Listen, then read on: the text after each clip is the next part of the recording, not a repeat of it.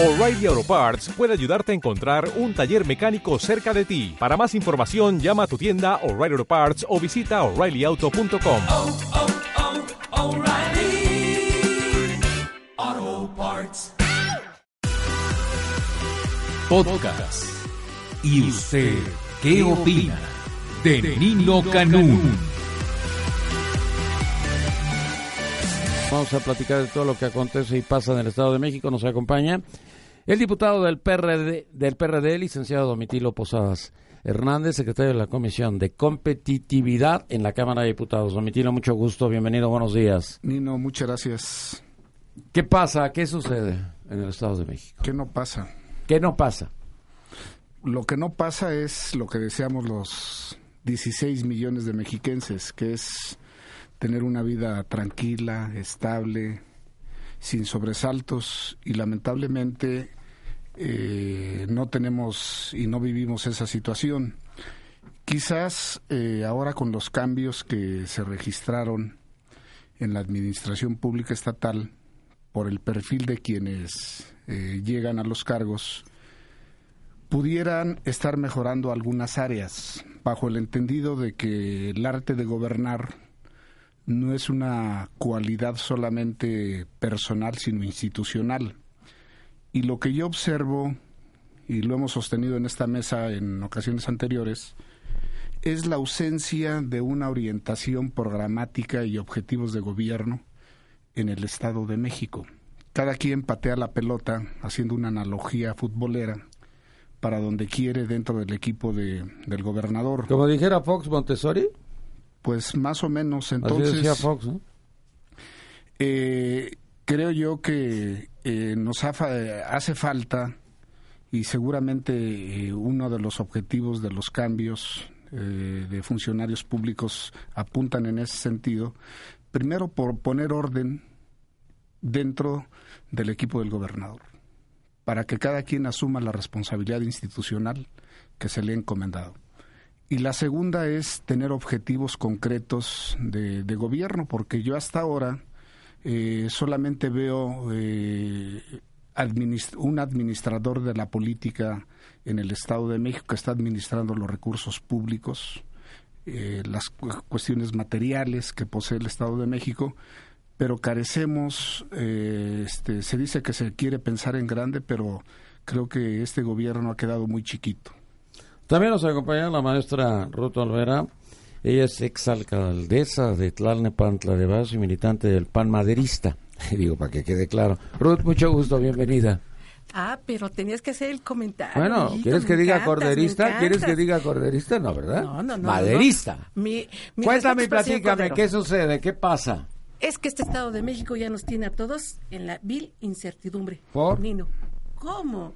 Entre la delincuencia organizada, entre el desorden de las finanzas públicas, entre los cambios del gabinete, entre la actitud de sospechosismo que se está generando en el Estado, entre las encuestas, que si este, que si aquel, que si cambian aquellos, y los ciudadanos. ¿A quién beneficia todo esto, no? ¿Cuáles son los objetivos de un gobierno estatal?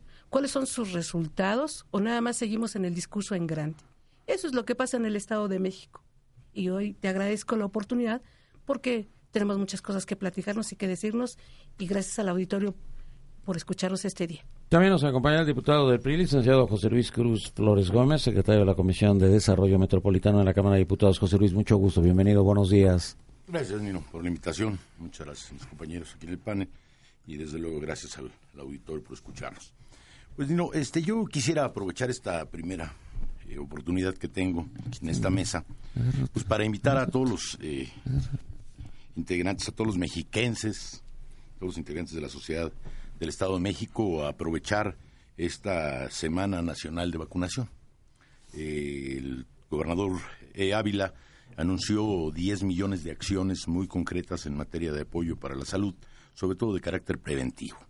Estamos hablando de más de 2.000 vacunas que tienen que ver con el papiloma humano en eh, niñas que eh, requieren precisamente prevenir este, este, esta enfermedad que ha sido causante de muchas muertes entre las mujeres. Eh, por otro lado, también, desde luego, acciones preventivas muy importantes, como son pláticas para evitar enfermedades diarreicas, enfermedades este, Gastrointestinales, porque es la época, ¿verdad? Sobre todo por la época eh, de calor. Claro. Y acciones que eh, solamente con acercarse a los centros de salud que existen en el Estado de México, Sí. eh, a estas 12 nuevas clínicas que han sido inauguradas por este gobierno estatal, eh, teniendo conocimiento hace dos o tres días de la última eh, en la zona de Temuaya, eh, aprovechar estos servicios eh, que son para todos los ciudadanos y que precisamente buscan el tener mexiquenses más sanos. Esto me parece que es una extraordinaria noticia. Por otro lado, eh, acciones muy concretas que se han realizado. El sábado dábamos registro en el Estado de México de un evento importantísimo, eh, algo que en el Estado de México, con todo respeto, no se había visto, y que era el impulso desde el punto de vista turístico con este evento que se llevó a cabo en Valle de Bravo un evento de carácter internacional, donde, bueno, pues este, hay que preguntarle a los que viven en esta región eh, y lo contento que están precisamente por todos los extranjeros, por todos los eh, visitantes, tanto nacionales como extranjeros, que fueron a hacer una derrama económica muy importante que impulsa esta zona y que busca precisamente colocar también al Estado de México, que tiene bellos lugares, eh, también dentro de, de la oferta turística de nuestro país. Esto en el Estado de México, con todo respeto, no se había dado excepto en algunas zonas muy específicas. Valle de Bravo creo que está muy contento. Los visitantes y los ciudadanos que viven en esta zona, por los que pueden dar registro de lo que se está haciendo precisamente. Y bueno, pues esas son unas de las acciones concretas que hace el gobernador Rubial Ávila con eh, proyectos muy eh, concretos para impulsar sobre todo la economía. Y eh, como tercer tema en este inicio, a mí me gustaría dar cuenta eh, de eh, que los mexiquenses, bueno, pues estamos viendo un gobernador preocupado por fortalecer la vida institucional de este Estado. Eh, creo que solo basta ver los perfiles y los currículos de la gente que llega a reforzar esta vida institucional.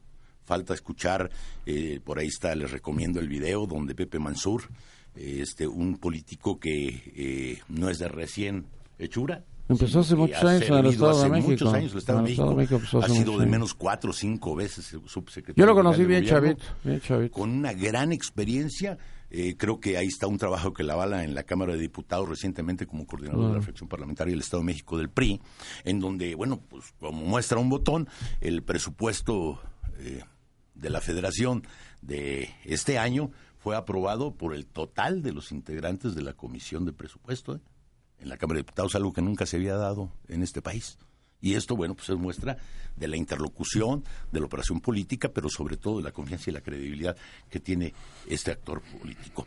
Y, qué importante que ahora, bueno, sea el encargado de las políticas internas del gobierno del Estado, que viene a reforzar lo que el gobernador ha dicho. El gobernador fue muy claro con su gabinete desde el momento en que lo nombró y se reitera con este nombramiento en donde se dice que eh, se dejen de futurismos, que se den de circunstancias que no sean la obligación institucional de trabajar para los mexicanos. Eso me parece que son buenas noticias. Tengo una llamada de Jesús Noyola, dice, a mi sobrino lo mataron en la Avenida Central, mi sobrino Carlos Andrés, y esto es producto de la inseguridad en el Estado de México. Eh, cuando era gobernado por el actual presidente de la República y ahora con la inseguridad que continúa con Erubiel. Si ya no pueden, avisen, porque a mi sobrino Carlos Andrés, ahí lo mataron en esta Avenida Central. También nos acompaña el licenciado Carlos Barroso, integrante del Partido Acción Nacional Maderista. También maderista como, como Ruth. Sí, ganaron, ¿no? Así es, fue el camino ganador. Camino El gan- camino ganador. Estuvimos en el camino ganador, sin duda ¿De qué alguna. te sonríes? Digo, aunque no No, sean- que no invitaron a la otra parte para que se defienda. Pues ustedes tampoco ¿Pero de invitan. Es que ahora ya todos son maderistas. Ya todos estamos en el mismo partido. Y ahí todos, ahí todos claros. son de Navarrete, pues o sea no, que... No, el no, no, no. gusta el debate. No, no, no, no. Hay unos que apoyamos a Carlos Sotelo. Ah, apoyan a Carlos Sotelo, lo pero si ni pinta. ¿Cómo no? Tiene 3%. No, no es cierto. Según las encuestas de quién. Las de Navarrete, Ah, las de los pues, chuchos. eh, digo, ¿Ya viste? que Ahí. paga. Bueno, vamos a la democracia, al Partido Acción Nacional, porque ustedes están así como. Lo- en lo- pañales. Lo bueno del PAN es que en la- tenemos Estado mucha- de México. la democracia en su máximo esplendor y estamos muy orgullosos de que en el PAN exista democracia Pero más allá de cualquier cosa en el Estado de México, yo creo que la situación es preocupante para los jóvenes del Estado de México. ¿Qué pasa con los jóvenes? Pues, yo creo que ya no hay políticas públicas que vayan enfocadas tal cual a los jóvenes a, a no a no dejar que caigan en adicciones, porque si los jóvenes dejan deja- dejaran de caer en adicciones, pues la violencia sería menos y al contrario pues afectaría tanto a los jóvenes.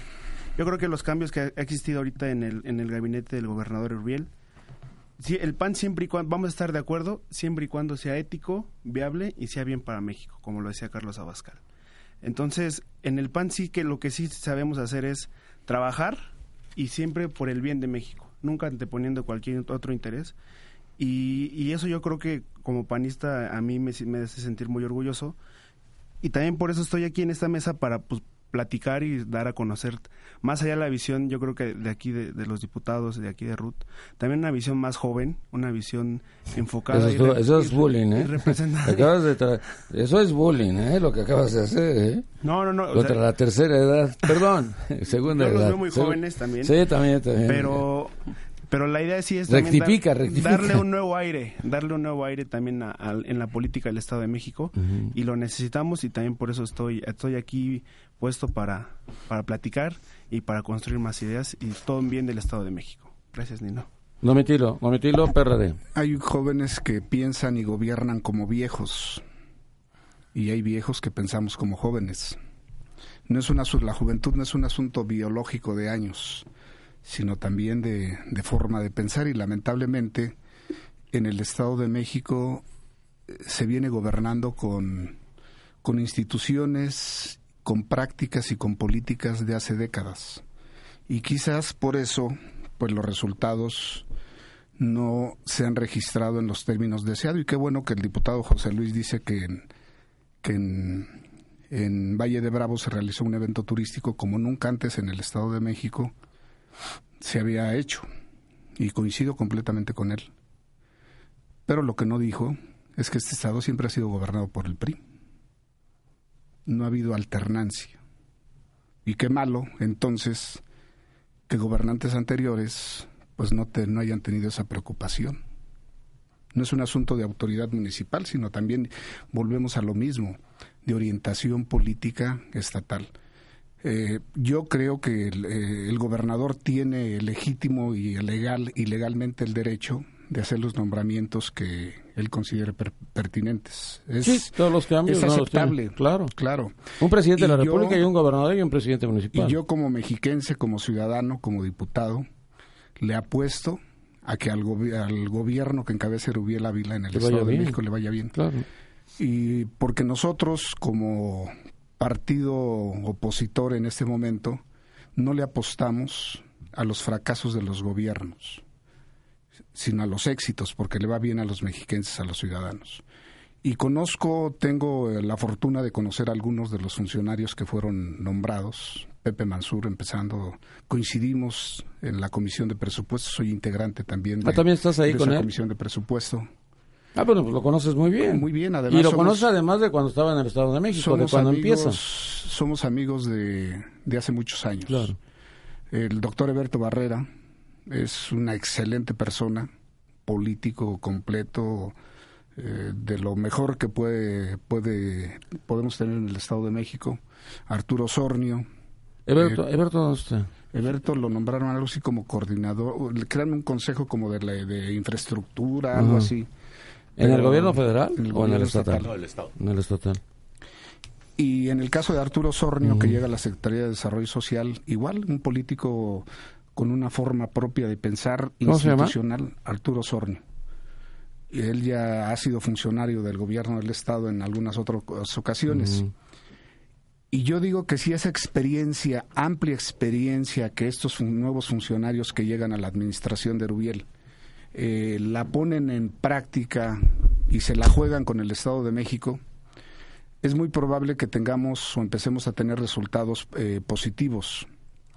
Pero también esta experiencia puede canalizarse no para atender los problemas del Estado de México que hemos señalado en otras ocasiones en esta mesa, sino que incluso pueden tener un claro interés y fin político electoral. E insisto y concluyo con este comentario. Si los cambios son para mejorar el ejercicio de la función pública y atender los programas de gobierno, bienvenidos. Pero si estos cambios que se registraron y estas capacidades de estas personas a quienes eh, respeto y presumo de ser amigo, eh, es y son para utilizar su experiencia para con fines político-electorales, pues sería muy lamentable y entonces los resultados no van a llegar para mejorar y evitar situaciones, entre otras, como la que se registró el día de ayer en, Atla, en el municipio Terrible. de Tlautla. Eso es Eh, un Eso es reprobable. Un, un linchamiento que este, no solamente es responsabilidad de la autoridad, de la autoridad municipal, sino también de, de la autoridad estatal, porque todo el mundo sabe pues los problemas de tráfico de, de madera que se registran en esas y en otras zonas del Estado de México. Entonces, la política preventiva no solamente forma parte de una obligación municipal, sino también de carácter estatal e incluso federal. Muy bien. Ruth, Partido Acción Nacional. Muchas gracias, Nino. Siempre hemos pensado en el PAN en generar bien común, el bien público, el bien mayor. Hemos renunciado a nuestras posiciones personales y de grupo en aras de esto. Y esta es nuestra misma posición en torno a lo que sucede en el Estado de México. De entrada te debo decir que lo bueno que aportan los jóvenes es su dinamismo, su impulso. Con el tiempo aprenden, así que no me doy por ofendida del comentario, ni yo ni las mujeres. Esta es una primera tesitura. Bienvenido a los jóvenes. Por otra parte, el carácter público de las políticas públicas y de su diseño no tiene un corte personal. Nosotros respetamos la eminente dignidad de las personas y si éstas ocupan cargos de dirección y de toma de decisiones y los acompaña una muy buena trayectoria, excelente, bienvenido. A nos- nosotros no le tenemos miedo ni despreciamos el talento.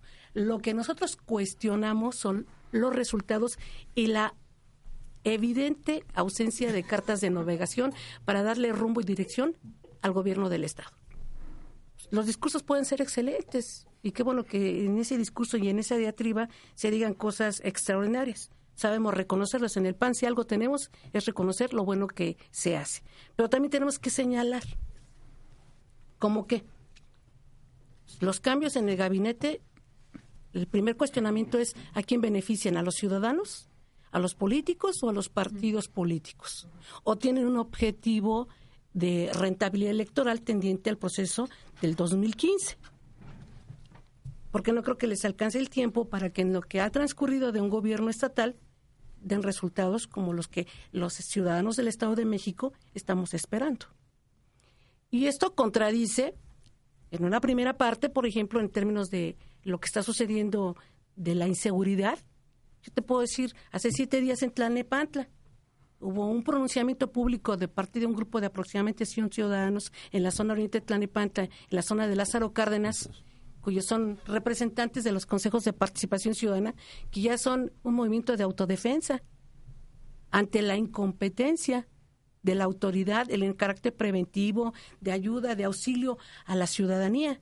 Y esto contradice el 14% que nos maneja la Procuraduría, que han bajado los índices delictivos. Entonces, eso es algo muy claro. Entonces, me parece que había que hacer precisiones y esta es una de ellas. Las cosas buenas, adelante. Hay que aplaudirlas y las apoyamos. ¿no? Qué bueno por el Estado de México. Pero también hay otra tesitura importante. Vivimos en la incertidumbre.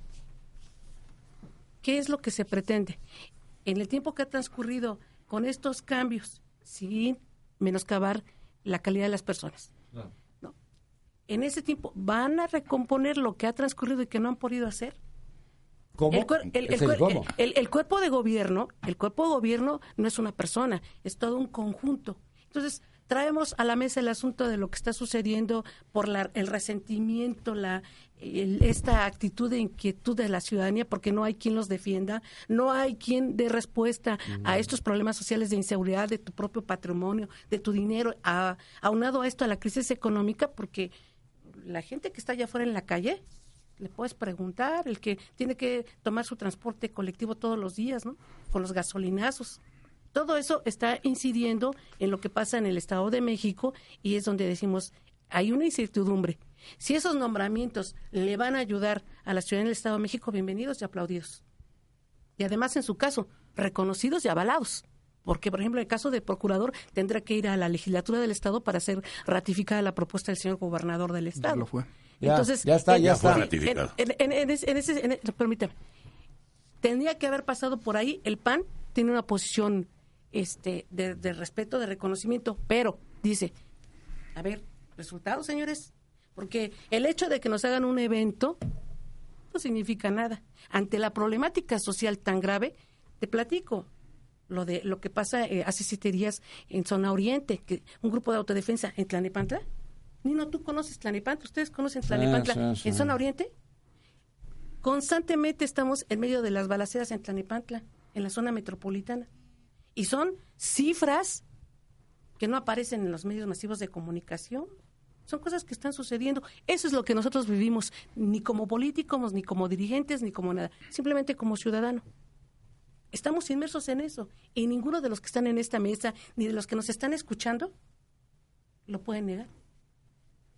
No es en desdoro del señor gobernador o del gobierno del Estado, es qué está sucediendo en el Estado. Pues la carente ausencia de políticas perfectamente definidas y de coordinación. Si nosotros hoy sabemos que existe una coordinación de mandos policíacos y no están dando resultados, algo está pasando. ¿Quién es el responsable?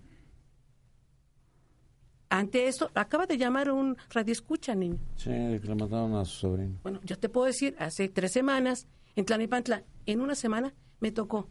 Llegaron unos individuos al domicilio de un compañerito, de un activista que trabaja, o trabajaba él y un grupo de jovencitos para el combate a las adicciones, y lo mataron en la puerta de su casa. Y nadie supo, nadie fue, y ahí está la denuncia, y está. Y a los dos días hubo una balacera en zona oriente, en la zona de Lázaro Cárdenas, la tercera sección, igualito, y nadie sabe nada. Me han tocado dos balaceras ahí en Gustavo Vaz, en mi pueblo, en Socoyahualco. Y no pasa nada. Ese es el reclamo. Esa es la molestia del ciudadano. Yo no hablo como panista, ni como maderista, ni, ni mucho Como menos. mexicanos. Hablo como mexiquense porque yo vivo en el Estado de México, nací en el Estado de México, vivo en Tlanepantla toda mi vida. Ese es mi reclamo. Y yo digo a la autoridad, señores, ¿debo pensar como ciudadano que mi autoridad, mi gobierno es incompetente? ¿Que no tiene el ciudadano común y corriente de a pie en quién refugiarse? Voy con el diputado, con el otro señor diputado. ¿Con quién voy? ¿Quién me escucha? ¿Quién me defiende? Ese es el reclamo. Y entonces ahora entra como panista. A ver qué estamos haciendo los partidos políticos. Por eso hablaba de que hubo la propuesta del gobernador, fue a la legislatura del Estado para que fuera ratificado. El PAN jamás se ha, se ha opuesto ni al progreso, ni a la evolución de la sociedad, ni mucho menos a la modernidad. Criticamos en donde no estamos de acuerdo y en donde ni siquiera se guardan las formas. Y hoy nosotros decimos, su 14% que manejan en la Procuraduría de la baja del índice delictivo, pues allá en Zona Oriente se registraron 82 secuestros, denunciados solo 10, porque la gente tiene miedo. Tú hace, no hace mucho tiempo me hiciste favor de mandar la nota. También a mí me secuestraron, me llevaron, me llevaron mi vehículo y todo lo que traía encima. ¿Y, luego qué? Eso significa que el Estado de Derecho está siendo violentado y que no hay garantías para nadie. José Luis, diputado del PRI. Sí, este. A mí me parece que precisamente lo que tendríamos que analizar y, y proponer sería eh, las acciones que cada uno dentro de su ámbito de competencia debería de realizar. Eh, desde luego que no podemos, y lo digo con todo respeto, no podemos este, eh, reclamar eh, una acción tan desdeznable como lo que acaba de suceder en Atlautla, eh, cuando el presidente municipal de extracción panista, que es el principal responsable, ¿eh? o sea, no- aquí no se trata de venir a decir, es que no es, es, es responsabilidad del Estado, es que es responsabilidad municipal. Fue en la mañana, ¿eh? ver, O sea, estaba en horas de Por trabajo favor. porque lo fueron a buscar los Sí. reporteros. Eh, el presidente municipal, bueno, pues no aparece por ningún lado y eso lo dicen las redes sociales y lo dice la gente. ¿eh? Y el reportero de nosotros. yo, ¿eh? El reportero de nosotros. Ahorita lo dijo. De este medio. ¿Sí? De que hasta ahorita no ha hecho un solo comentario de lo que sucedió en su municipio. Por sus vecinos, por la gente que él tiene la obligación, primero que nada, constitucional, de preservar el orden público. Habría que ver. ¿Sí? Eh, por otro lado, estamos hablando de una acción que, hasta donde conocemos, eh, tenía que ver única y exclusivamente con la intervención de policías estatales que fueron los que fueron sacrificados, precisamente por un tema eh, de poner un freno a la tala clandestina de árboles en esa zona. Es una acción de gobierno, ¿sí? Y sin embargo, valdría la pena analizar, y con todo respeto lo digo, nuevamente volvemos a escuchar el tema de las campanas repicando, convocando a la gente a la violencia, a tomar la justicia por su propia mano. Algo que creo que no conviene a nadie y que nadie estamos de acuerdo. Porque entonces, pues estaríamos en la ley de la selva. Entonces regresaríamos al estado de naturaleza del ser humano, de lo que hablaban muchos pensadores, y no se trata de eso. Para eso tenemos leyes, para eso tenemos una constitución, para eso tenemos normas que nosotros mismos nos hemos dado para regular la convivencia en este país. Entonces, vale la pena analizar en este sentido qué tenemos que hacer con respecto a esa sociedad que desde luego, a ver, yo no ignoro ni quiero ocultar, que desde luego que tiene ya cierto hartazgo por la falta de credibilidad de instituciones, también lo entiendo. Pero eso es donde tenemos que trabajar precisamente para que no nos desborde esta circunstancia. Bueno, los Por diputados lado- están en último lugar. Claro. Sí. O sea, a ver, y tenemos que trabajar todos. Sí, no sí, no es sí. ignorando las cosas como podemos Las hablar, encuestas no los colocan en el Para que último los lugar. doctores- Abajo de los policías, ¿eh? Abajo Para de que los policías. doctores nos receten En una enfermedad, primero lo que tenemos que hacer el enfermo es Ah, reconocer que en estamos confianza. enfermos. Y nadie dice que no. Y mire, este, compañera Ruth, tan es así que el gobernador, precisamente en una de sus declaraciones a los medios, después de que fue informado en esta reunión de evaluación del 14% de disminución en algunos delitos, ¿sí? el mismo gobernador estableció que no creía en eso que él lo que creía en la percepción de la gente y que él no estaba satisfecho. Y que también había que reconocer que en dos temas había aumentado esta, esta circunstancia, la percepción del delito. Entonces, estamos hablando de un gobernador que no se deja llevar por este tipo de mensajes, sino lo que trata es de ver qué acciones va a tomar para resolver el problema. Y creo que eso es lo destacable. A mí me parece que es sospechosismo, que es especulación el hablar y decir... Ya ni me que- acordaba de Krill. de, decir, decir que este no Dios no lo quiera yo no no hubiera aprobado casinos por ningún motivo en este país Regalado. Este, ahora los estamos este, revisando todas las Regalado. circunstancias que causa de muchas de las inseguridades por toda la gente que está detrás de eso y ha salido ¿eh? No Y- tendrás que invitar a Santiaguito para que venga a y a ver, platicarnos sobre el tema. bueno entonces estamos en el Estado de México ahorita si me permite concluir Y después nos echamos uno de casinos con Santiago Krill. ¿A quién se los regaló? También nosotros lo estamos. Eh, pero, eh, por otro lado, yo sí quiero eh, dejar algo muy claro. Esto de decir que si ahora los nombramientos resulta, o sea, resulta que si el gobernador no toma acciones, está mal. Y resulta que el gobernador toma acciones, pero además acciones concretas a la vista de todos. A ver, precisamente una de las de lo que esperamos los ciudadanos de los servidores públicos es primero que sean servidores públicos con experiencia, que tengan talento demostrado y que lleguen a actuar institucionalmente.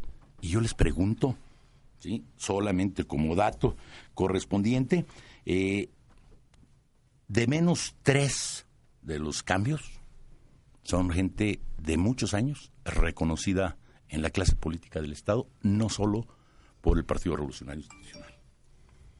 Y hablamos de Arturo Sornio, y hablamos de Berto Herrera, y hablamos de Pepe Mansur. Sí. Eso es lo que se busca precisamente para grandes problemas, grandes remedios. Y si se está convocando a grandes mexiquenses reconocidos, es precisamente para tomar acciones y evitar lo que está sucediendo en el Estado de México. Eh, yo, por ejemplo, escuchaba estas eh, eh, 200, me decía, o 300, nos comentaba la compañera Ruth, eh, que caminaron y que reclamaron en la zona oriente de Tlanepantla. Yo aquí mismo preguntaba, con todo respeto lo digo, ¿sí? bueno, ¿y qué ha hecho Acción Nacional ¿sí? Con respecto a Graco Ramírez? ¿no? Porque ha habido miles de gente saliendo a las calles de Cuernavaca pidiendo la destitución del Que gobernador. es diferente. Eso es- está muy grueso lo de Graco, ¿eh? está muy grueso. Entonces, Y La señora Wallace viene a decir que están en primer lugar en secuestros. Claro. ¿eh? Y les recuerdo que ese amaciato que ahora ya no reconocen, ¿no? Son como esos divorcios este, ocultos, ¿sí? Les recuerdo que entre el PRD y Acción Nacional en una coalición fueron quienes llevaron al poder a Graco Ramírez. Y a Maloba. Entonces, ¿qué está sucediendo? Entonces, ¿por qué este sí eh, ven eh, las circunstancias de un lado y no del otro? Eso me parece que es eh, valdría la pena analizarlo el por qué si es que verdad se dice que no importan los colores, sino lo que importa es lo que sucede en la sociedad mexicana. Perdón, pues lo que sucede en la sociedad mexicana es lo que está sucediendo también en Morelos, ¿eh? ¿Eh? Y allá hay miles de gentes pidiendo la Ay, no, destitución de un gobernador. está terrible. está Y. Acción Nacional no se ha pronunciado absolutamente al respecto. ¿eh? Ojalá y pudiésemos escuchar algún comentario. Ustedes lo llevaron al poder. Bueno, pues a ver qué, qué, qué- qué remedio van a poner.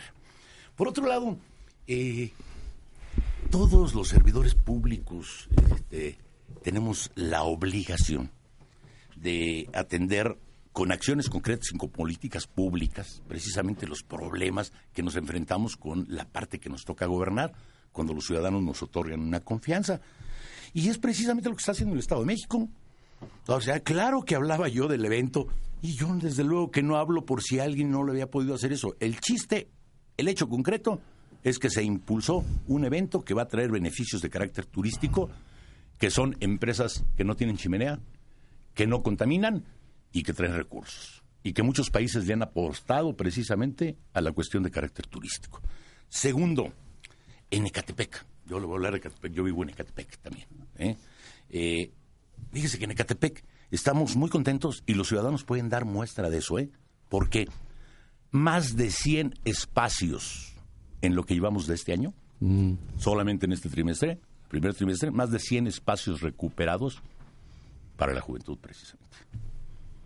Espacios que estaban en poder de la delincuencia y que ahora de menos son espacios de recreación donde pueden ir los vecinos de las colonias ¿sí? a tomar esos espacios y evitar la delincuencia. Esa es una forma de evitar la delincuencia. Es una forma de apoyar a los jóvenes. Es una forma de evitar las adicciones. El creando estas condiciones. Pero, por ejemplo, también les puedo hablar de algo importante que se hizo por medio del CONACIT en el Estado de México y que es precisamente el anuncio de aprobar 24 millones de pesos del presupuesto para impulsar apoyo de 250 mil pesos a las pymes. Pequeñas y medianas empresas que son precisamente conformadas principalmente a partir del ejercicio de los edallos, de las escuelas de artes y oficios en el Estado de México, que tiene un reconocimiento además nacional por parte de la Secretaría de Educación Pública, como los que el año pasado propusieron o promovieron mayor capacitación para los jóvenes entre los 14 y los 25 años, ¿sí? que nunca se ha dado en ningún otro de los estados. Y ahí es donde está concentrado este esfuerzo promoviendo que además de capacitarse, ahora ellos puedan conformar proyectos productivos apoyados precisamente en materia de tecnología y apoyados en materia de la conformación de estas pequeñas y medianas empresas. Esas son acciones. Esas son acciones que busca precisamente lo que comentaba y que estoy totalmente de acuerdo el, el diputado Domitilo Posada en la pasada reunión. Esas son acciones que impulsan economía, pero además que dan oportunidades oportunidades para los jóvenes y que permiten también atacar las desigualdades de carácter social. Esas son acciones. A ver, no podemos decir que no se está haciendo nada. En el Estado de México se están haciendo las cosas, pero también no podemos y yo no puedo permitir que nos abroguemos algo que es un problema nacional. Porque no es el Estado de México y desde luego nosotros tenemos que preocuparnos por el Estado de México, pero nada más es necesario abrir los medios de comunicación abrir los periódicos, escuchar a Nino Canún y darnos cuenta que ayer en Zacatecas, Ah, que antier en Durango, que en, en Morelos, que en Guerrero, lo que está sucediendo en Oaxaca, ya se nos vienen otra vez los maestros. Eso de Oaxaca acá, los de está muy Oaxaca, ¿no? grueso, eso Bueno, de ¿y el Oaxaca está gobernador qué está haciendo? dormido. Otra vez. Vamos a tener Pues aquí que ya les bloquearon todo, porque no carreteras, pueden resolver un autopistas, problema de bancos, su todo. estado. Y hay que preguntarle a todos los comerciantes del centro de Oaxaca qué está pasando. Los bancos, no puedes entrar a un banco. A ver, pues eso también fue impulsado por una coalición de ustedes, ¿eh? Entonces, hagámonos responsables de No cada de las salir con la ley ¿eh? pistola, porque este también es de ellos en Puebla. Digo, ya cálmate. Entonces, este, creo que tenemos que tomar acciones. Miren, a mí me parece que en la Cámara de Diputados, y lo hemos estado haciendo, pues hay que tomar acciones concretas en materia de impulsar el apoyo a estos proyectos productivos, el apoyo a los jóvenes, el apoyo a las mujeres, el apoyo a las madres solteras, que tengan no la mm, garantía de una despensa, sino que tengan la garantía de una capacitación que les permita, pues no que les regalen el pescado, sino que los enseñen a pescar. Eso es lo que puede hacer de este país un país exitoso. Si ellos tienen esas oportunidades, desde luego pensarán en integrarse a la delincuencia o llevar un modo honesto de vivir. Pero hay que crear esas oportunidades. Eso es lo que debería de estarnos preocupando, ¿eh? No con el sospechosismo de que si, viene Pepe Mansur por las elecciones, que, o sea, eh, esas son especulaciones. Lo que no se puede comprobar son especulaciones. Perdónenme, pues ya veremos el caso. ¿O será que se están amarrando un dedito para lo que va a suceder en el 15? Y lo que va a suceder en el 15 es que seguramente ahí van a pagar pues muchos de las este, eh, penitencias que llevan algunos pecadillos que hemos estado enterándonos los ciudadanos dentro de algunos partidos políticos. Carlos, Carlos, Carlos Barroso, Partido de Acción Nacional. como, como comentaba diputado, yo creo que el- los jóvenes sí estamos a favor de- del cambio y estamos a favor de las buenas acciones y las vamos a respaldar, pero también vamos a estar criticando y observando como de- lo que no se está haciendo bien. Y, por ejemplo, para mí es preocupante la situación que vive el Estado de México. ¿De qué municipio eres? Yo soy de Teotihuacán, del estado de, la zona de pirámides, ¿no?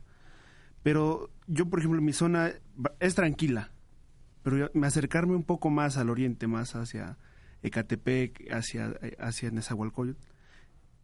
Yo en campaña, ahorita que acabamos de salir de campaña, me tocó recorrer varias zonas del, ori- del Estado de México, entre ellas el oriente. Y saliendo de reuniones en la noche veo la situación cuando ves cuatro o cinco patrullas y al lado dos, dos, dos patrullas militares y una de marina. Entonces, si, ves, si no ves nada, con eso te preocupas. Porque realmente para tener tanta seguridad, yo creo que eso, es- eso ya está atacando. Pero antes, en el 2012, yo creo que la violencia vino, vino creciendo. Y creció, iba creciendo porcentualmente. Y ahorita yo, yo aplaudo, yo digo que si se están haciendo acciones para disminuir el- la violencia en el Estado de México, vamos a estar a favor. Lo que comentaba de Pero Graco- fíjate que yo estoy de acuerdo contigo. Yo veo a los militares, a la Marina y a los policías federales, ahora ya también están los preventivos a un lado, este, me impacta. Y, y no llevo ni droga, no llevo armas, pero me tenso, me tenso, me tenso. Y yo creo que se tensa la gente. No pasa absolutamente nada porque no es el policía municipal que trata de morderte, de buscarte alguna cosita en la cual te pueda sacar una lana. No, estás hablando de un retén, obviamente federal. Pero en esos retenes federales también te tensa. A mí me pasa lo mismo que a ti. Y creo que tú no llevas armas ni drogas. No, pues, y de, de repente te, te detienen y te bajan y te hacen un ex. Creo que es bueno. Y pero ojalá Y te buscan fueran- si tienes así- armas. Así fueran con todo, ¿no? Sí. Entonces, Es aleatorio. exacto. Lo que comentaba de, de Graco Ramírez, yo tengo amigos en el PAN, en el PAN de Morelos, que sí están a favor de la destitución de Graco Ramírez. Porque los índices de violencia en, en el estado de Morelos están altísimos. Porque yo también antes eh, viví ocho meses en el estado de, de- de Morelos, porque me fui a poner un negocio, porque tenía la iniciativa de crear un negocio, y yo vi cómo fue decreciendo, ¿no? Este, yo, los La gente vecinos- fue huyendo, la gente los vecinos huyendo, que yo tenía al lado de mi negocio después de, de que entró Greco Ramírez, pues ya cerraron porque ya llegaban y les y eran más eran muy obvios el tema de, de necesitamos que nos des el derecho de piso, ¿no? Claro. Entonces, ante eso, los jóvenes del PAN en Morelos están están a favor que Graco Ramírez tenga que salir. Ahora, recordemos que Graco puso, era un ¿no? luchador social, ¿eh? Y fue un luchador social con amplio reconocimiento en el Estado, ¿eh? del PST. No sé de cuál, era de la izquierda, ¿no? De la izquierda, pero era muy reconocido, ¿verdad? y, y, y ya están, este, se está promoviendo porque él solito agarró y creó la ley para que en dos años se evaluara si él podía seguir siendo gobernador.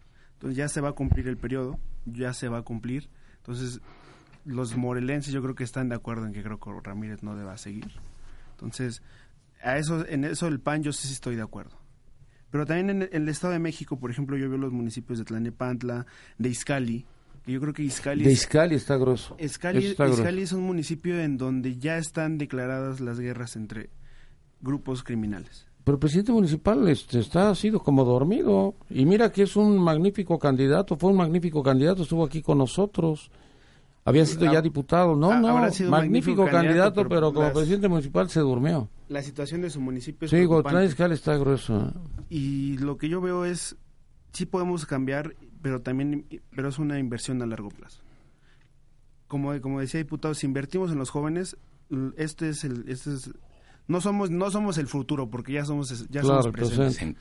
Entonces, si nosotros empezamos a crear todavía más políticas públicas enfocadas a, a la capacitación, como lo hacen en el CONACIT, empezar a crear más conciencia en los jóvenes, podemos lograr que a lo mejor esta situación vaya bajando poco a poco, pero que en 10 años los jóvenes que ahorita que estamos eh, no estamos en acuerdo con lo que está pasando, que en 10 años sí podamos ya cambiar porque ya somos una generación que está a favor del cambio. Claro, y te que voy a echar a perder todo eso. Vienen los candidatos a la presidencia de la República, vienen los candidatos a gobernadores, vienen los candidatos a presidentes municipales y hablan de, de inseguridad, de servicios, de todo, todo lo que se te ocurra. Y al final este, hay dos o tres minutos para los jóvenes y dos o tres minutos para las mujeres. ¿eh? Y es parejito de todos los partidos políticos. Y, y es por eso que yo estoy en la política. Es, es por eso que yo sí quiero pedir espacios y por eso es que varios jóvenes somos los que estamos metidos en política, porque queremos pedir espacios. Pues vienes muy seguido ya. Ya te marchantaste con Porque hay, nosotros. hay que agarrar callo y, y el callo lo agarramos en, esto, en, en esta, con estas actividades. Y porque es sano debatir y porque es sano construir y porque los jóvenes en el PAN estamos conscientes que hay que construir. Y yo creo que Ruth también aquí su trabajo como alcaldesa de Tlanepantla fue muy bueno y sigue siendo esperanza de los jóvenes en, en el Estado de México. Pero también tenemos un buen caso, el, el presidente de Atizapán. Yo creo que más allá de, Ah, de- Pedro, del la- Pedro. del lado de, del, del lado que haya agarrado en, la- en la- en lo contienda interna, ahorita seguimos siendo panistas y, y seguimos estando en el mismo partido porque nos, va- nos vamos a- nos estamos poniendo de acuerdo. Hizo un evento de luminarias impresionante, ¿eh? Y porque él, impresionante. él sí también ha, ha estado enfocado en el tema de jóvenes. O sea, se enfoca porque sabe que los jóvenes Y su esposa es maestra. y sus hijas también están muy metidas en el tema del pan. Sí. Entonces, yo creo que también lo ve porque él tiene hijas y está viendo y yo y está viendo que puede- invirtiendo en jóvenes cambiamos la situación. Entonces, ve- comparamos el tema de la seguridad que viven, se vive en Cotlán Izcalli, comparamos la, la- lo que se vive en, en Atizapán. Podrá existir, pero no a Yo tanto- vivo en Atizapán y no, no- estoy de acuerdo contigo. no tanto- Vivimos una gran tanto inseguridad y ahora Mansur acaba de tomar la decisión de mandar ahí unos retenes porque está muy grueso. Está muy grueso y sobre todo lo que es la zona Esmeralda. Grueso. La zona Esmeralda está grueso. Mira, que- yo no sé cuántos narcos estén por ahí, porque no puedes generalizar, pero algo hay ahí. Algo hay extraño. Y la llegada de Mansur es inmediatamente poner, ahora sí retenes, ya la gente está viendo que, bueno, pues empiezan las revisiones. Algo, algo tiene que pasar en Atzapán, porque en Atzapán han sucedido muchas cosas. Y te- yo creo que y vamos a trabajar, y, bueno, podré hablar, no, no podré hablar por el presidente, pero trabajaremos en forma conjunta para... Pero es un buen presidente, la disminuir- gente lo quiere, ¿eh? la gente lo quiere. Entonces, la gente lo quiere por yo, los yo luminarios mi también. participación en... Sí estamos a favor de las buenas acciones, estamos a favor, a favor de que se sigan invirtiendo en políticas públicas para jóvenes y vamos a apoyar y estamos dispuestos a apoyar siempre y cuando sea por el bien del Estado de México. Muy bien, nos vamos, vamos a las conclusiones. Diputado del PRD, licenciado Domitilo Posadas, ¿cuál sería tu conclusión, tu comentario final, Estado de México? Eh, habrá que investigar sobre algunos hechos que se registraron el día de ayer en, en Atlautla y fincar responsabilidades a quienes las tengan. Si el alcalde por este como eh, incurrió en omisiones intencionadas, pues por ese motivo debe ser eh, juzgado. Igual a mí me extraña mucho que haya tardado, eh, bueno, que nunca llegó, eh, por ejemplo, los soldados, estando un destacamento cerca de eh, Tenango del Aire, y pues fueron, al parecer, dos horas ahí de Fuente. Ovejuna, Sí. en, en Atlautla, y nunca llegaron. Entonces, hay, hay cosas que se tienen que investigar y fincar responsabilidad y sancionar a los responsables. Y por supuesto, condenamos la muerte de cualquier persona, sea de donde sea, policía o civil. Y la autoridad está obligada a castigar con severidad en los términos de la ley al respecto. En el caso de, de, Morelos, como perredista y como mexicano estoy completamente de acuerdo en que no solamente el gobernador de Morelos, pero empezando por él, sea evaluado y en su caso destituido del cargo si así fuera, si se ameritara con ello.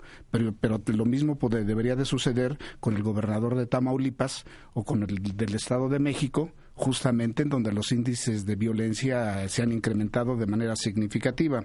Y concluyo este, con, esto de qué bueno que, que se haya presupuestado 24 millones, como lo señalaba, señalaba el diputado José Luis, de apoyo a las pymes. Y ese es un acierto, yo creo que eh, de los diputados priistas que presupuestaron esa cantidad. Pero es, el PRI es de claroscuros, porque así como este apoya y aprobó esos 24 millones de, para las pymes, pues este por ejemplo, en la Cámara Federal apoyaron una pensión vitalicia para magistrados del, del TRIFE, en donde presuntamente un solo magistrado se iba a llevar aproximadamente 180 millones de pesos. Entonces, ¿Para cuántas pymes se presupuestan 24 millones en el Estado de México y para un solo magistrado eh, se presupuestó por lo menos eh, casi 180 millones de pesos y aparte los demás. Entonces, qué bueno que ya los priistas, eh, en voz de su subcoordinador, eh, de Manuel, ¿no? Ayer Manuel reculó Así es, hayan reculado y a ver ahora cuál va a ser su argumento eh, por el cual justamente están reculando. Dice, porque las condiciones cambiaron. Es que es parte justamente de la soberbia priista de que no atienden las eh, opiniones de quienes no pensamos como ellos y quienes no militamos en su partido. Ojalá, y yo insisto, ojalá y estos cambios, concluyendo, que se vienen registrando en el, eh, en el Estado de México, sean para bien. Porque si, nos, si le va bien al gobierno, nos va bien a todos los mexiquenses. Pero dice el dicho que la mula no era risca, la hicieron los palos. Y la experiencia nos enseña que cuando se dan cambios de, esta naturaleza en vísperas de un proceso electoral, no se puede descartar esa posibilidad. Yo, eh, conociendo el perfil de los funcionarios que, llegaron por su experiencia, por su honorabilidad, yo creo que nosotros, eh, fueron cambios acertados y espero que nos vaya bien. Muy bien. Muchas gracias, mucho gusto. Rodolfo Salgado de Coacalco. La corrupción es total. La policía, el presidente municipal, yo creo que todo, porque fíjate, no hay muchas narcotienditas. Los antros. Hay ejecuciones y ¿qué, pasa? ¿qué ha pasado? Nada. Ley seca a partir de las 10 de la noche. No es cierto, es un cuento. Eso de ley seca es un cuento porque venden el alcohol al doble de precio, ya que deben de dárselo pues obviamente al municipio el porcentaje de esas ventas. Invito a los presentes a visitar Coacalco para que conozcan de cerca la corrupción. ¿Quién quiere? Ahí deja su número telefónico. Adelante, adelante. Pues los Yo también lo puedo. Román González, este, invítanos a nosotros, porque estos demás pueden hablar de lo que yo no he visto, pero si es así, pues qué bueno, me voy a cambiar, porque entonces yo estoy en un municipio del Estado de México que no me conviene, yo estoy viendo otras cosas. Y Franco Gutiérrez dice, la Virgen de Guadalupe y el fútbol. no, sí, ya la Virgencita ya, ya tenía que entrar. Son la convergencia que transforma y fortalece a la materia depositaria el Ávaro Patrio, a los deportistas, a los futbolistas por parte del Ejecutivo. Buen signo, nos une a todos y vamos por la Copa de... No, ya... Oiga, Franco Gutiérrez era vacilar como la Copa del Mundo. No, el Piojo dijo que más un pasecillo un pasecillo, no dijo tanto. Ah, sí dijo, ¿verdad? Que iba sí, por la, sí, que por el campeonato. Bueno, está bien. Este, entonces, el 13 de julio vamos a estar aquí, ¿no? Sí. Para celebrar al Piojo. Maestra Ruto Olvera, Nieto, Partido de Acción Nacional, tu conclusión, tu comentario final. Muchas gracias, Nida, y gracias también a los compañeros por la oportunidad de el intercambio de ideas y de un debate con respeto y con calidad. Yo creo que eso nos distingue también a los mexiquenses. Siempre he pensado que la verdad hay que decirla, puede incomodar, pero no hay que claudicar en ello. Entonces, en ese derecho hay que decir las cosas como son, reconocer lo que es correcto, pero también señalar lo que no lo es. En principio. En segundo lugar, con lo que sucede en nuestro Estado. Los paliativos no son la medicina definitiva ni curativa y por lo tanto no pueden ser los indicadores para hacer las mediciones de, la, de los resultados de la gestión pública Y estas no pueden obedecer a un carácter coyuntural, sino estructural, que dé resultados con objetividad en cada uno de los rubros que integran la administración pública, que eso es lo que quiere ver el ciudadano. El ciudadano no quiere escuchar discursos ni, ni palabras bonitas, ni mucho menos. Segundo, yo insisto, el carácter personal de quienes ejercen la política no está sujeto a debate. Todos merecemos respeto. Y yo conozco de manera personal al doctor Eberto Barrera, lo conozco desde que yo era muy jovencita, porque él estaba en gobernación y veía los movimientos sociales que encabezamos muchos jóvenes en el PAN. Entonces, los conozco, conozco a muchos de ellos, algunos incluso hasta profesores míos. Y mis respetos porque algunas cosas las aprendí de ellos. Por otro lado, dice que el pez por su propia boca muere. Yo lo digo de manera muy respetuosa.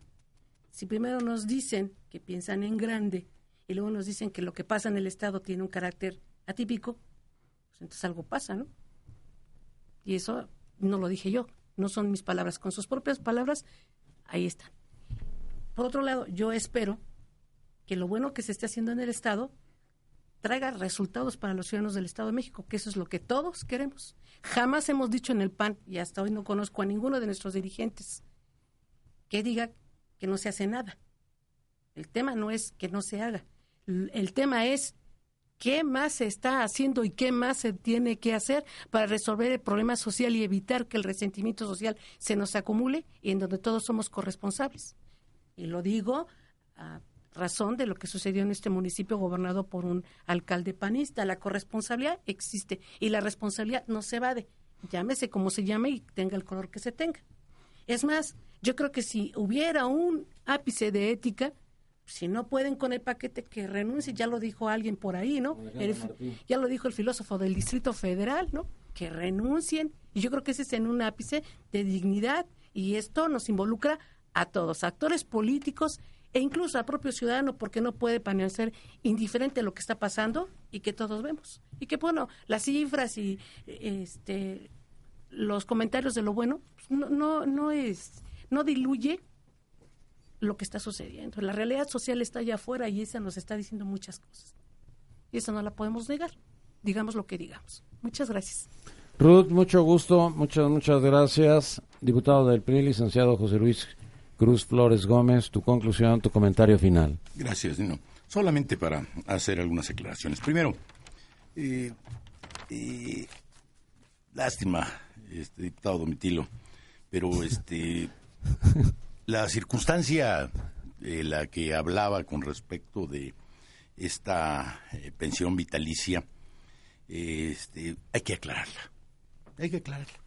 Eh, Allí están los registros de los medios de comunicación en donde su propio coordinador de la fracción del PRD en el Senado de la República habló y dijo claramente de que no habían sido engañados nadie, de que eso se había observado en la minuta de los senadores donde usted también tiene representación. Yo no soy senador. Y donde se aprobaron, ¿eh? El PRD. Entonces, ahora, con todo respeto, que no se traten de decir, ah, es que lo aprobó el PRI. No, no, no. A ver, y lo otro es, hay que dejar claro qué es lo que se aprobó. Yo me pongo a la disposición de la opinión pública para que si gustan les podemos mandar, asumiendo la responsabilidad de cada quien, la minuta correspondiente. En donde lo que se habló es que no se habló de 180 millones de pesos, ¿eh? Eso es una mentira. Se habló de la posibilidad de que el órgano administrativo, sí, del tribunal, pudiese determinar para los dos años que por ley están impedidos los magistrados para tener una actividad relacionada con la actividad que desarrolla, como representantes o como favoreciendo algún partido político en materia de, sus conocimientos y su práctica, se pudiese establecer este órgano administrativo que lo integran cinco personas, pudieran establecer eh, un, un haber de retiro. Eso es lo que dice la minuta. Y desde luego, eh, que yo tampoco estoy de acuerdo con eso. Y lo digo claro. ¿eh? ¿Por qué?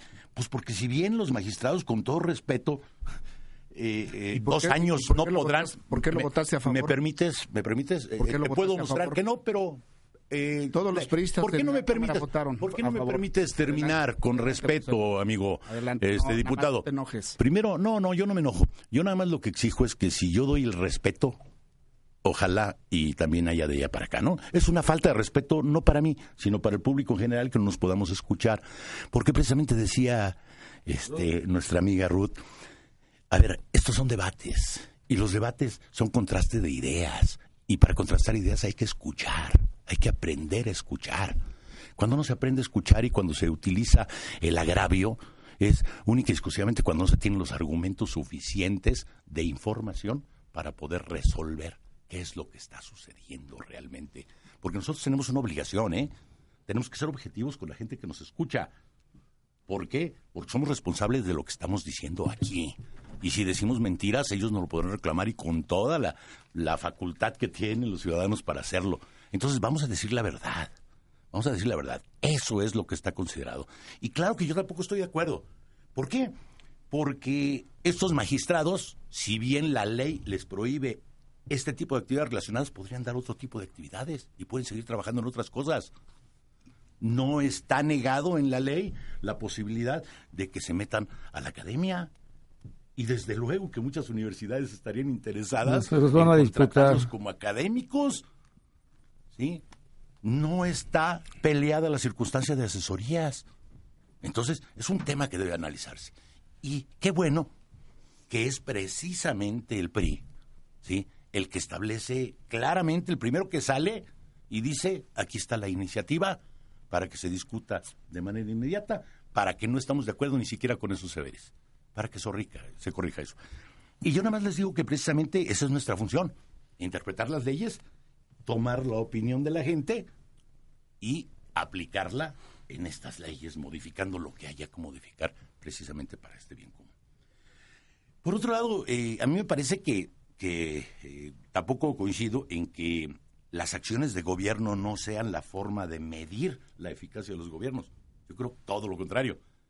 Precisamente las acciones de gobierno, ¿sí? las políticas públicas es la única forma que tienen los ciudadanos de medir a ese gobernante. Desde mi punto de vista. Por ejemplo, les comento algo importantísimo. Además de todas estas acciones preventivas que quise comentar, porque creo fervientemente que la cuestión de la, de la inseguridad no se trata nada más de policías y ladrones, sino se trata de reformas estructurales como las que mencionaba el joven y que lo felicito precisamente, porque esa es la idea. A ver, esto es un asunto que no se podrá resolver de la noche a la mañana, porque no fue un asunto que se creó de la noche a la mañana. Esto es un asunto que tiene que establecer bases para que haya una nueva cultura. Esto es un asunto de carácter cultural y claro que es apostándole a los jóvenes, totalmente de acuerdo contigo, con acciones concretas para los jóvenes, pero también con educación para los niños. Para que esos niños, para que esa nueva generación no crezca con los vicios que crecimos nosotros, ¿eh? Y hay que decirlo claramente. Hay que tomar acciones para que este país se desarrolle y eso es lo que está haciendo el presidente de la República, ¿eh? todas las reformas van encaminadas precisamente al desarrollo de este país. Y si tenemos desarrollo, tendremos más empleos, y si tenemos más empleos, tenemos seguramente menos delincuencia. Esas son cuestiones probadas y son acciones concretas que se están tomando. Hace unos días, por ejemplo, y hay que felicitarlos, yo desde luego que también celebro y quiero conocer esas experiencias exitosas como las que nos comentan de Atizapán. Y a mí no me importa quién gobierne ahí. A mí me importa que hay un servidor público que está cumpliendo con su obligación y que con imaginación puede estar haciendo cosas buenas que esperan sus ciudadanos y que además es su obligación. Eso sí me gustaría que lo repitiéramos y lo retuiteáramos en todo, en todo el país. Desde luego que sí. Pero también que se reconozcan las acciones de todos los servidores públicos. Hace unos días también el, el gobernador de Rubial anunció precisamente un convenio con Miguel Ángel Mencera, del Distrito Federal, y con los municipios del Estado, a efecto de homologar, y esto fue en el marco de la inauguración del C2 de Whisky Lucan, precisamente, del centro de mando, C2, y donde anunció ¿sí? el protocolo para unificar las plataformas, tanto federales y estatales, ¿sí? con todos los C2, con el C4. Esto es importantísimo. Y los que hemos estado en los municipios sabemos la importancia que hay de esta coordinación, del saber que si en Ecatepec, pasando a la Gustavo Amadero, haya quien esté ayudándonos también y apoyando para que no haya impunidad en los delincuentes que escapan del, del- del Estado de México. O al revés, que si del Distrito Federal se quiere internar al Estado de México, haya quien los esté observando. Y eso solamente se logra con esa coordinación.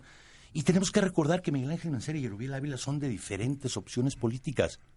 Pero sin embargo también, felicitaciones, porque están pensando en los ciudadanos.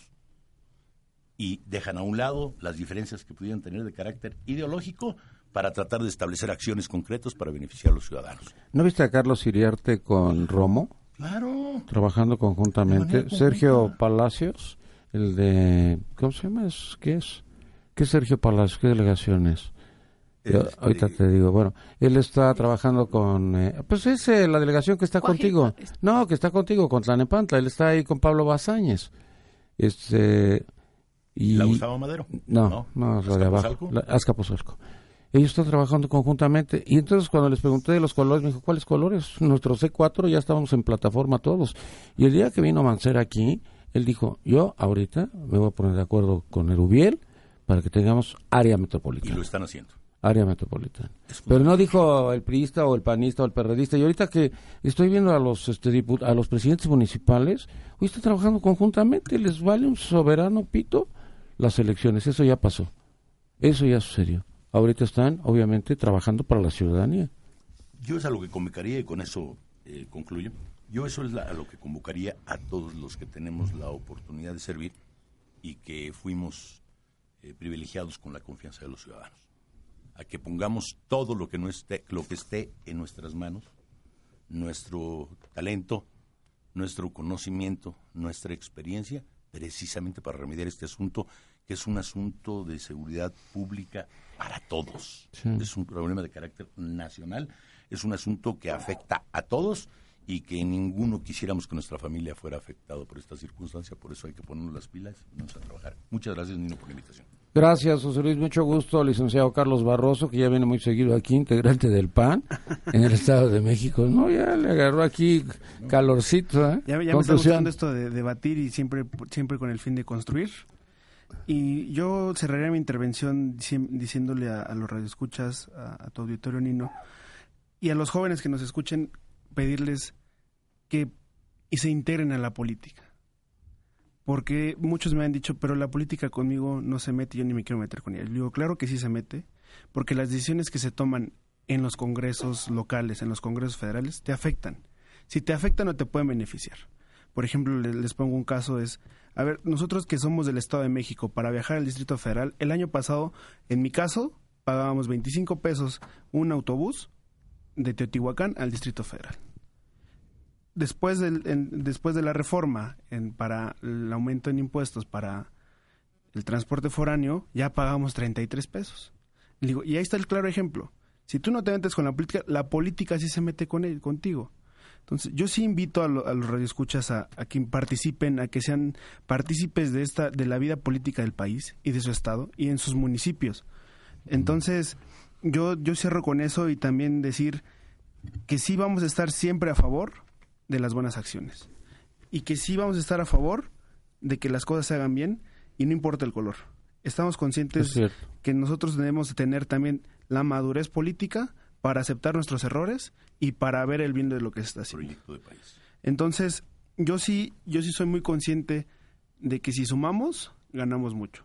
Entonces, yo quiero sumar a más jóvenes a la política para que estén y vean que se pueden cambiar las cosas siempre y cuando estemos participando.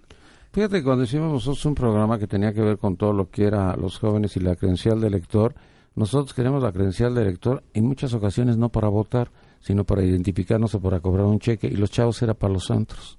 Entonces, ahora que estuvo Lorenzo Córdoba con nosotros aquí, el, presidente del INE, decía yo, es que la credencial de elector realmente no le estamos dando el significado ese.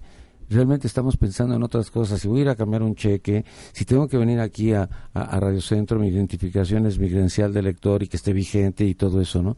Pero pareciera como que no estamos pensando en el 2015, como que estamos muy alejados de eso, ¿no? Y en el caso de los jóvenes, pues los antros, ¿no?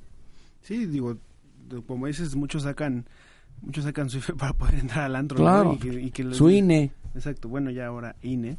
Pero también cierro diciendo, sí estamos preocupados por la situación del Estado de México. Queremos ayudar. Díganos cómo ayudamos como jóvenes. Yo estoy poniendo, de mi, yo estoy poniendo de mi parte siempre invitando a participar, porque participando podemos cambiar. Entonces, sí, está, sí estamos conscientes de la situación, es preocupante. Hago votos para que la, la situación en el Estado de México cambie y también la, la situación en el país.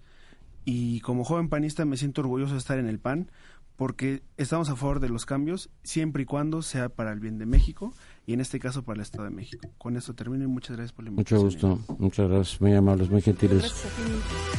Escúchanos todos los días, de 6 de la mañana a 1 de la tarde, por el 690 AM, en Radio Digital 91.3 HD2, en Internet, la 69.mx, o a través de nuestro portal www.yustedqueopina.com.mx. Nino Canún. 12 años, 12 años, 12 años haciendo debate.